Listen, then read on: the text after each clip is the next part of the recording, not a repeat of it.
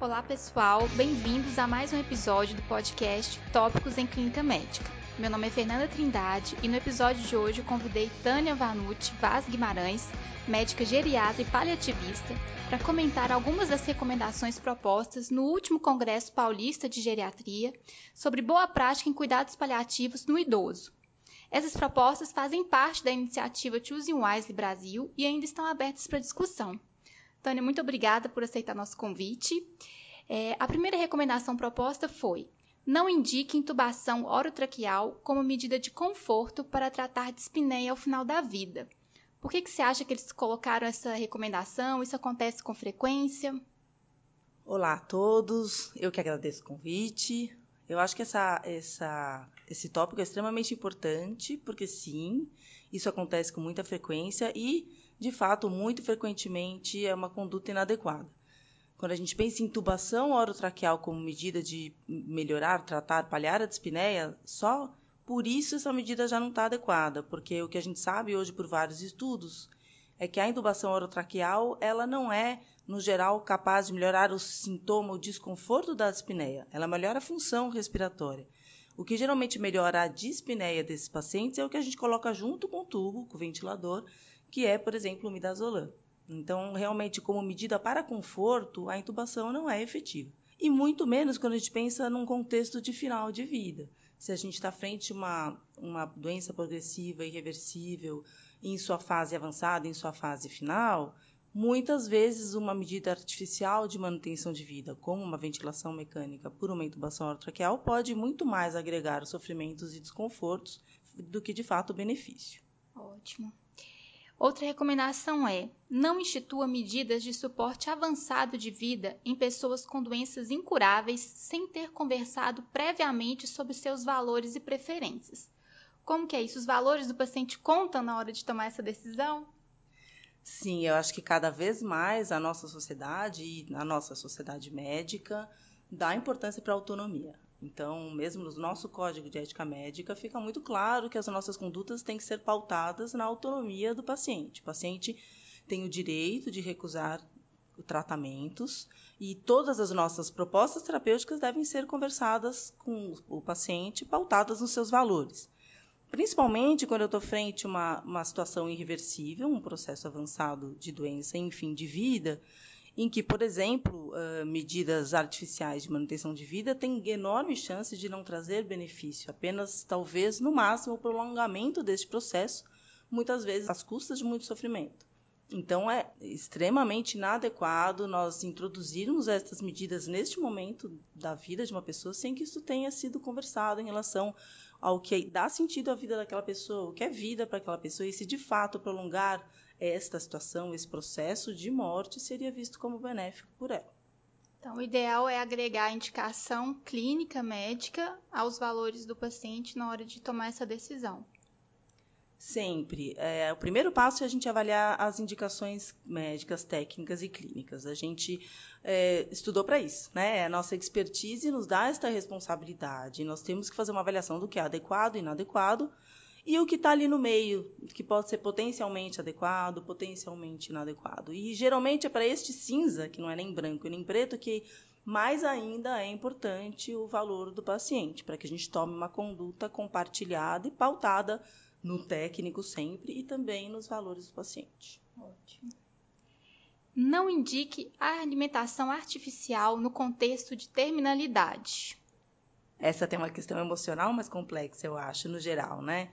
a gente tem bastante evidência científica de que a nutrição artificial, de novo no contexto de, de processo ativo de morte ou fase final de vida, ela não agrega nem prolongamento do processo, prolongamento da vida, e nem provavelmente controle de sintomas e qualidade de vida. Então a gente não vai agregar mais disposição, mais energia, ganho de peso, ganho de funcionalidade, nutrindo artificialmente um paciente que está em processo de fim de vida. As evidências são bem claras nisso.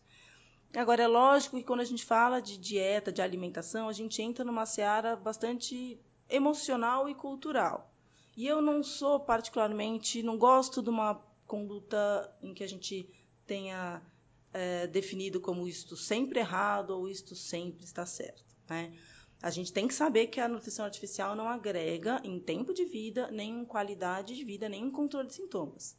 Agora, eu já vivi várias situações em que o próprio paciente, na aflição de se ver não conseguindo comer, pede para ter essa nutrição artificial.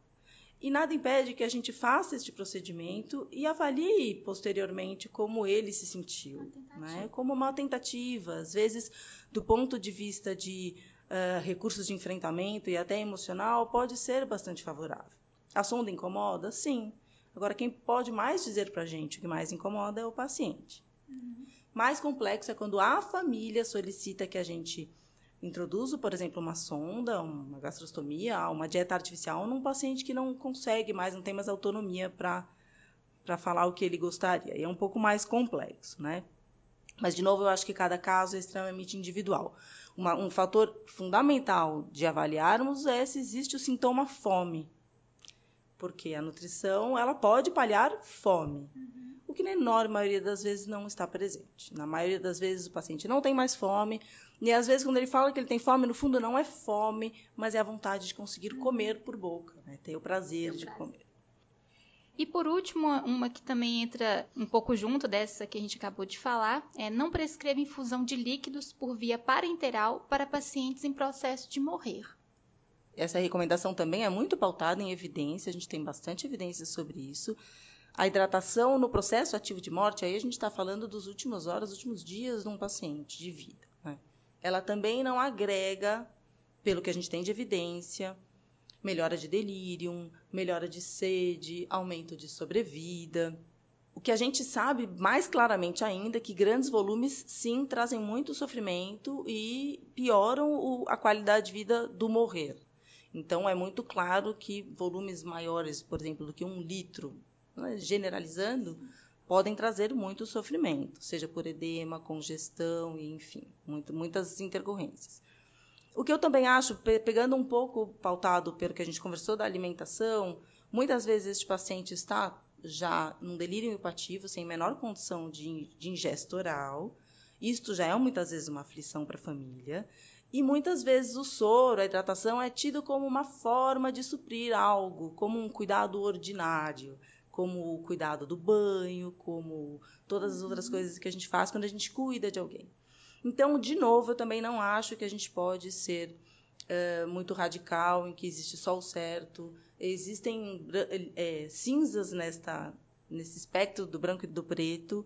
E em algumas situações eu acho que sim, volumes baixos podem agregar um enorme conforto para os familiares, contanto que não agreguem sofrimento para os pacientes. Uhum do ponto de vista técnico, é importante a gente saber que isso não agrega controle de sintomas. A gente melhora a boca seca com uma hidratação tópica, higiene oral e não com hidratação parenteral. Ótimo. Então, saber que a gente não tem muitas evidências de benefício, existem alguns indicativos de poder trazer danos para o paciente, mas que dependendo do contexto cultural, da família, a gente pode avaliar essa intervenção. É isso. isso. A gente tem evidência de que não há benefício, sim. A gente uhum pode dizer que não há benefício do processo ativo das últimas horas de fazer infusão de líquido parenteral, de, de hidratação, soro de manutenção. E a gente também tem evidência muito clara que o malefício de grandes volumes é enorme.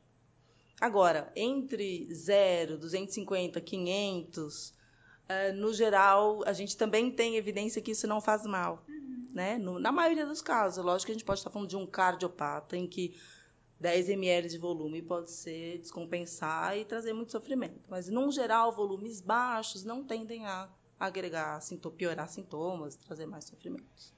Tá certo. Muito obrigada, Tânia, mais uma vez por participar do nosso podcast. Por hoje é só, pessoal. Até a próxima. Gostou do podcast? Quer receber os novos episódios do Tópicos no momento em que eles forem publicados, no seu dispositivo e sem precisar fazer nada? Basta assinar o Tópicos em Clínica Médica no Spotify, no Deezer ou no seu agregador de podcast favorito. Não deixe também de acompanhar nosso canal no Instagram, o arroba Podcast, onde nós vamos publicar as referências dos episódios, além de material complementar para ajudar no aprendizado. Lá também é o canal de comunicação com a nossa equipe para fazer comentários, críticas ou até para sugerir pauta para os próximos episódios. Até a próxima semana.